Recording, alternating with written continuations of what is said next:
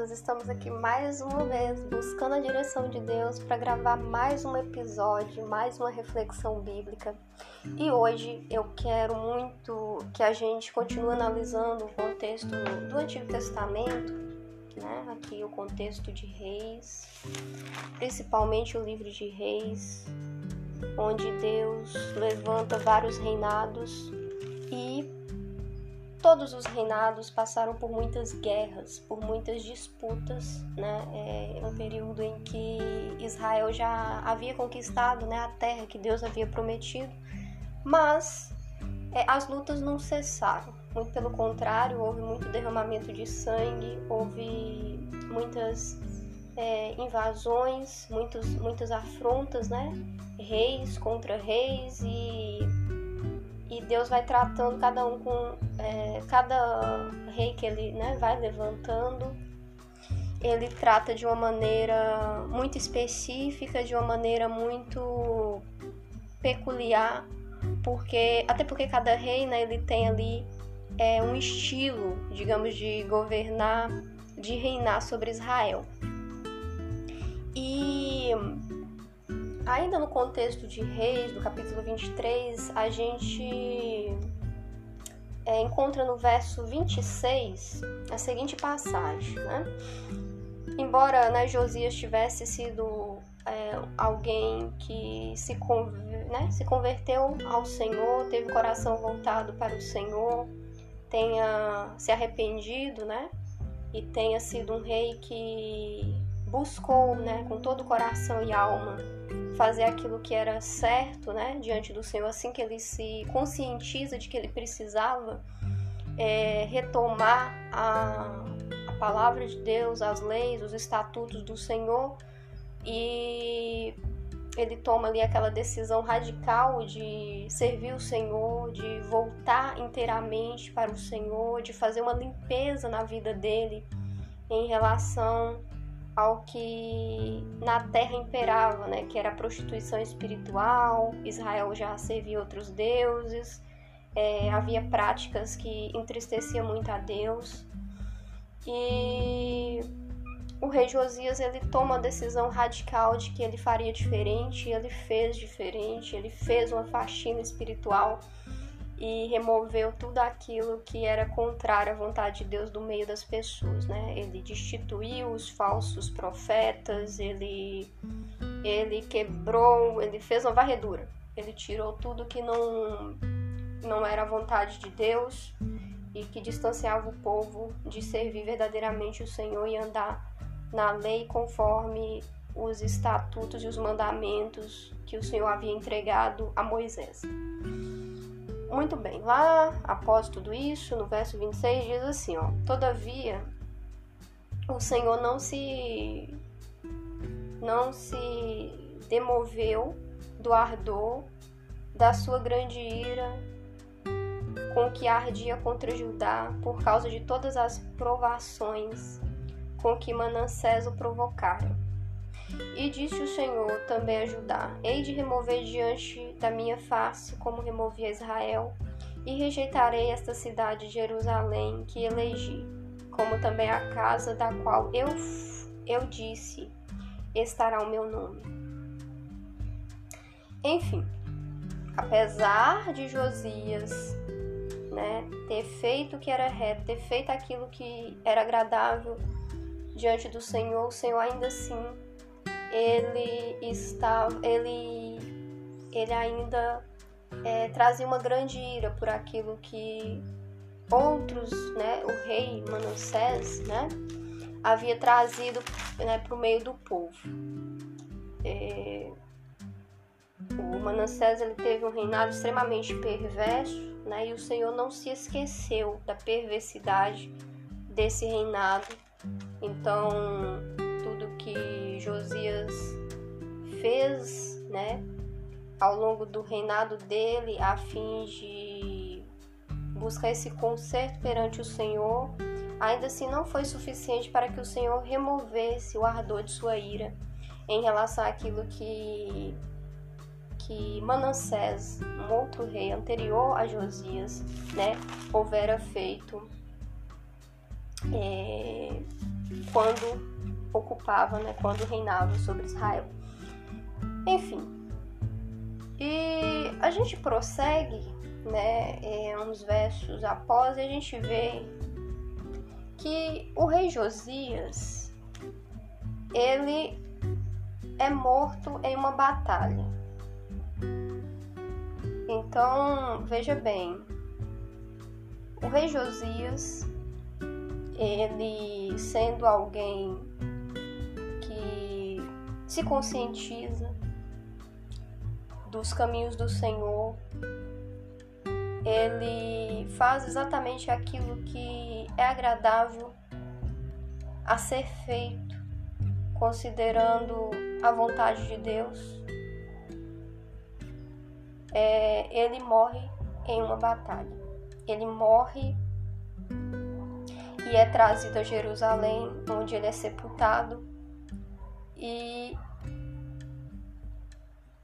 e então eles ungem um dos seus filhos para reinar em seu lugar.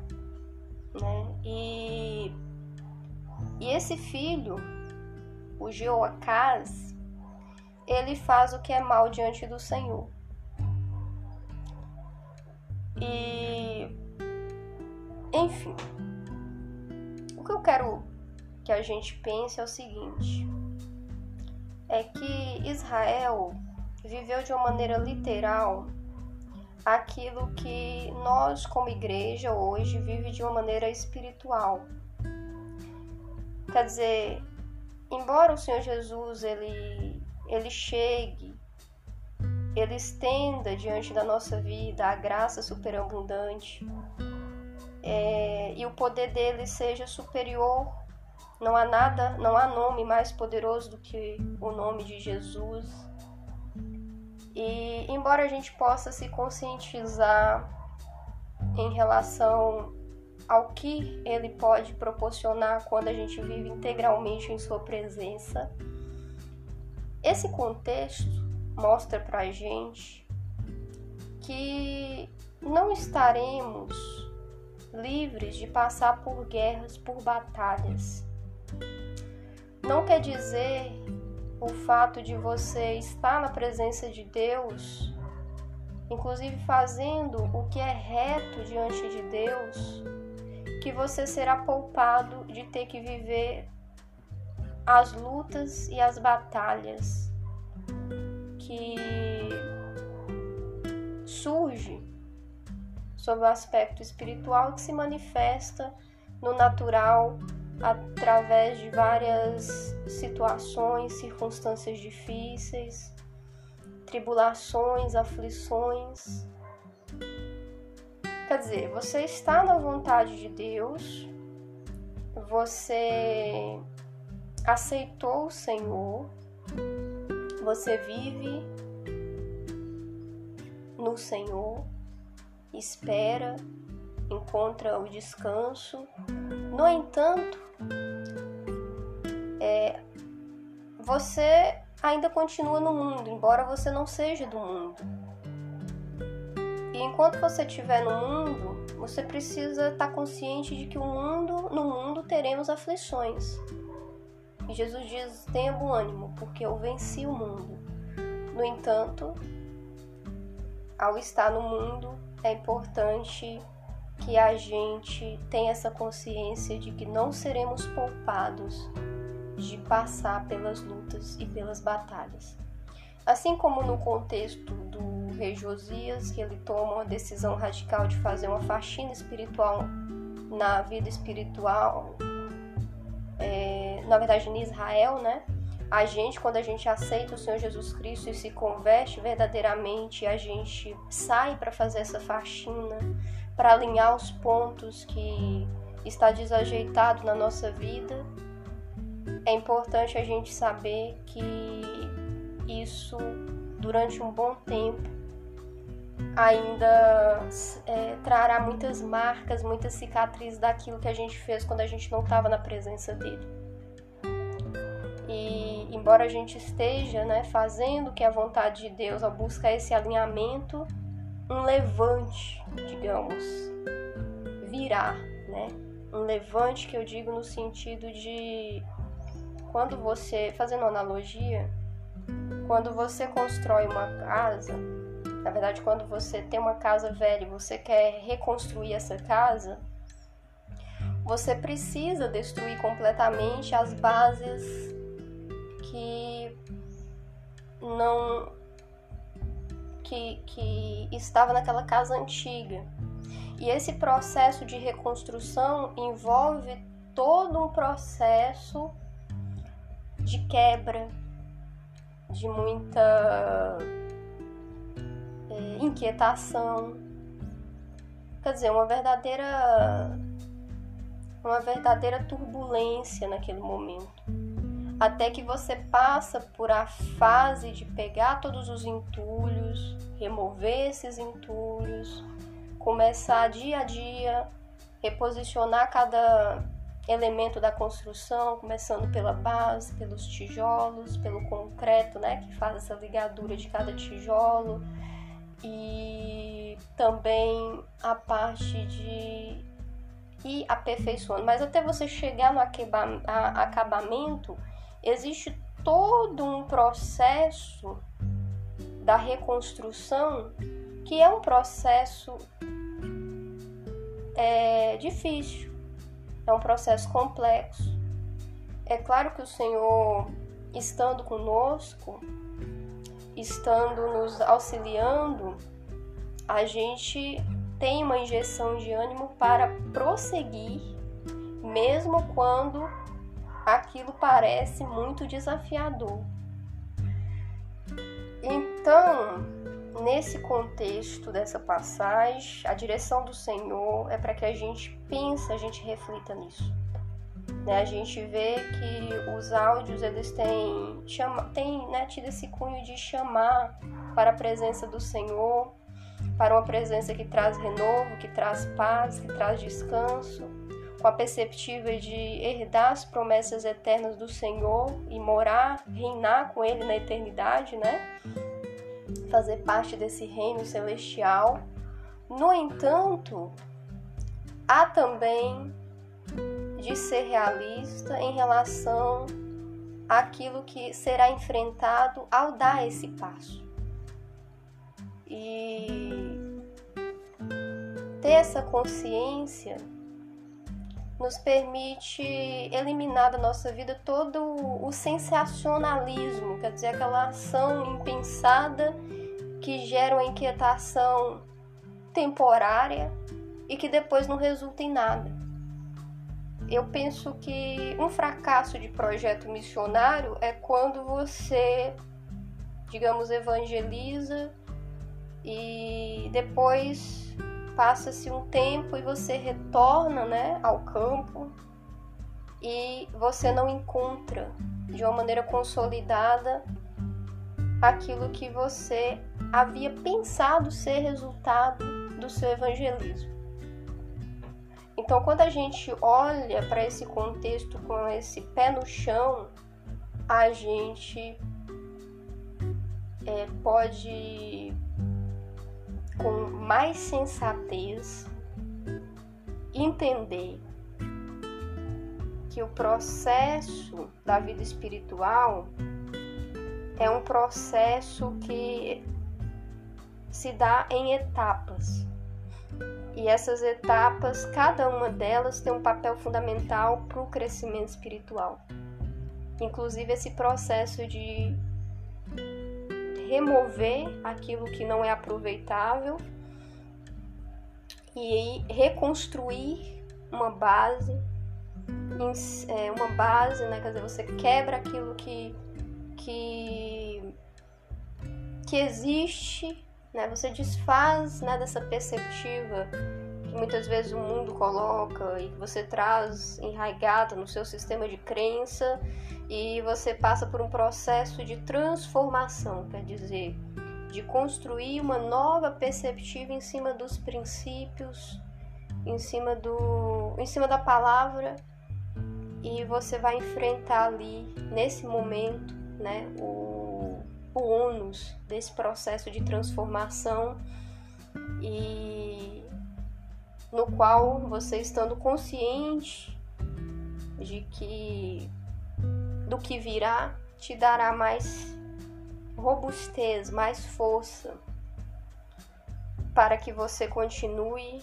e para que você não desanime por saber que esse processo de transformação e de crescimento espiritual estava previsto essa etapa de lidar com com esse, digamos, levante, né? E muita coisa, né, que a gente às vezes traz, né, da nossa vida, das consequências do pecado e de coisas que a gente faz antes da nossa conversão, é, isso é, não acompanha no aspecto espiritual quando a gente aceita e recebe verdadeiramente o perdão de Deus para a nossa vida.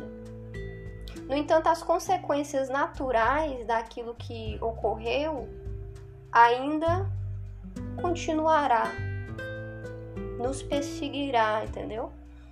E então nessa passagem também é bom a gente analisar que embora Josias ele tenha tomado a decisão, embora Josias tenha feito tudo é, em conformidade com a palavra do Senhor, a partir do momento que ele se conscientiza de que ele precisava consertar as coisas é, por ali, surge também lá no, né, após ele ele estabelecer esse conserto, surge essa fala do Senhor, que ele ainda ia remover de diante da face dele, que ele ia rejeitar ainda assim é, Jerusalém, porque as consequências né, do que ocorreu é, no reinado, como eu havia citado anteriormente, de Manassés tinha sido muito perverso e aquilo não poderia passar de uma maneira despercebida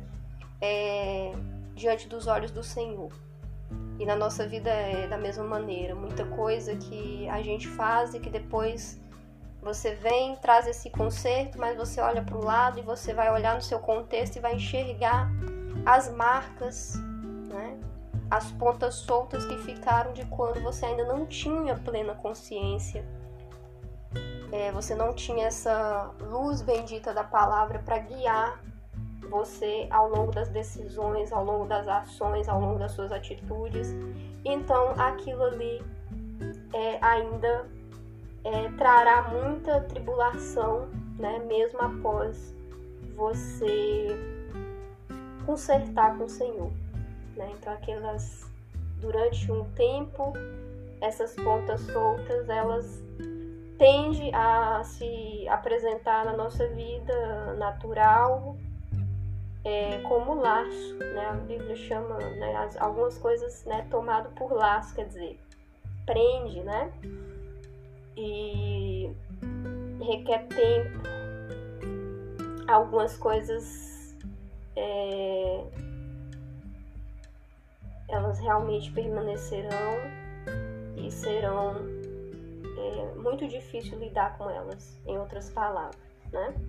E por último, a última parte que eu estava dizendo é que após toda, todo esse processo, né, todas essas etapas que o rei Josias ele vem fazer quando ele se converte verdadeiramente, volta o coração inteiramente para é, as leis do Senhor, a palavra do Senhor, o pacto que havia sido feito por Israel é, ainda lá né, no, no, no período de Moisés, ele a Bíblia narra que ele morre, né, ele é morto em uma batalha. Quer dizer, um rei. É, a gente vê reis que. muitos outros reis que morreram em batalhas, né? E a gente vê aqueles reis que morreram também numa velhice tranquila, sobre os cuidados do Senhor, mas aqui não é o caso. Quer dizer, a tribulação, né, que a gente vê aqui no período de Josias em relação às guerras e os desafios que ele teve que enfrentar naquele período em que ele reinava sobre Israel, é aprove que ele ele morresse, né, é, em uma guerra, em uma batalha. E, aqui nesse verso 29 diz o seguinte: eu vou até ler o verso para ficar de uma maneira mais clara. Nos seus dias subiu Faraó, rei do Egito, contra o rei da Síria, ao rio Eufrates. E o rei Josias lhe foi ao encontro, e Faraó o matou. Faraó o matou. É, é, engraçado porque a figura de Faraó fala muito do mundo, né? Fala muito é, o Egito aponta para esse deserto espiritual, onde a gente muitas vezes fica vulnerável espiritualmente. E quando você se encontra de uma maneira vulnerável no, no deserto, há muitos riscos. Há riscos, há sérios riscos de morte, né? de você morrer em meio a confrontos, em meio a guerras. Então, é, esse rei específico ele morre em uma batalha. E depois que ele morre, é, os seus servos o levaram morto num carro e o trouxeram a Jerusalém, onde sepultaram ele. Ele foi sepultado em Jerusalém. Quer dizer, ele não ficou em terras estrangeiras e muito menos, né, é, esquecido, né, em meio, o que era muito comum nessas guerras, né, quando saía muitos, era muitos, muitos homens e muitos morriam no campo e ficava esquecido, né, eram despojados pelo inimigo e ficavam ao relento, né? Não é o caso dele, né? Ele, ele é trazido de volta para ser sepultado na, em Jerusalém. No entanto, ele foi um homem de guerra e ele morreu na batalha. E isso é algo que é importante a gente também trazer como um ponto de observação da reflexão. E então, após a morte de Josias, ungiram o seu filho. E o filho de Josias, ele ele fez o que era mal diante dos olhos do Senhor.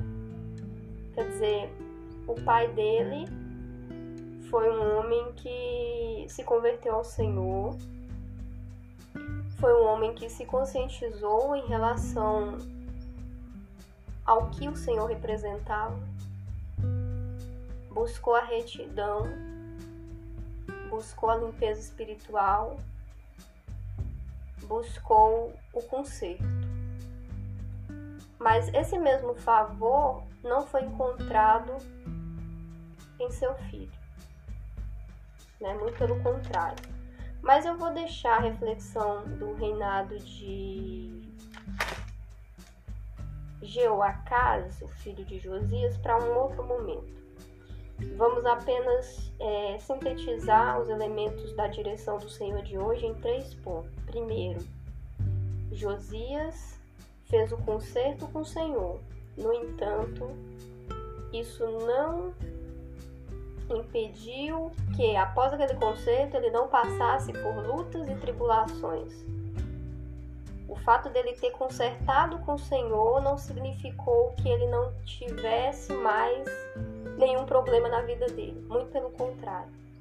E o que a gente faz é que quando a gente vem para Cristo e que a gente traz esse conceito sobre a nossa vida, a gente não estará livre dos problemas, das aflições, a diferença é que o Senhor estará conosco. O Senhor será o nosso consolo, o nosso refúgio. Ele tomará o jugo, carregará as nossas cargas lado a lado e a caminhada será leve. vai haver uma leveza, porque vai haver direção, vai haver cuidado, vai haver socorro do Senhor sobre a nossa vida e a gente estará menos preso às coisas naturais e mais ligado às coisas espirituais. Isso vai dar uma leveza muito maior para que a gente siga o fluxo dessa vida alinhado com a vontade de Deus. No entanto, as lutas elas serão constantes.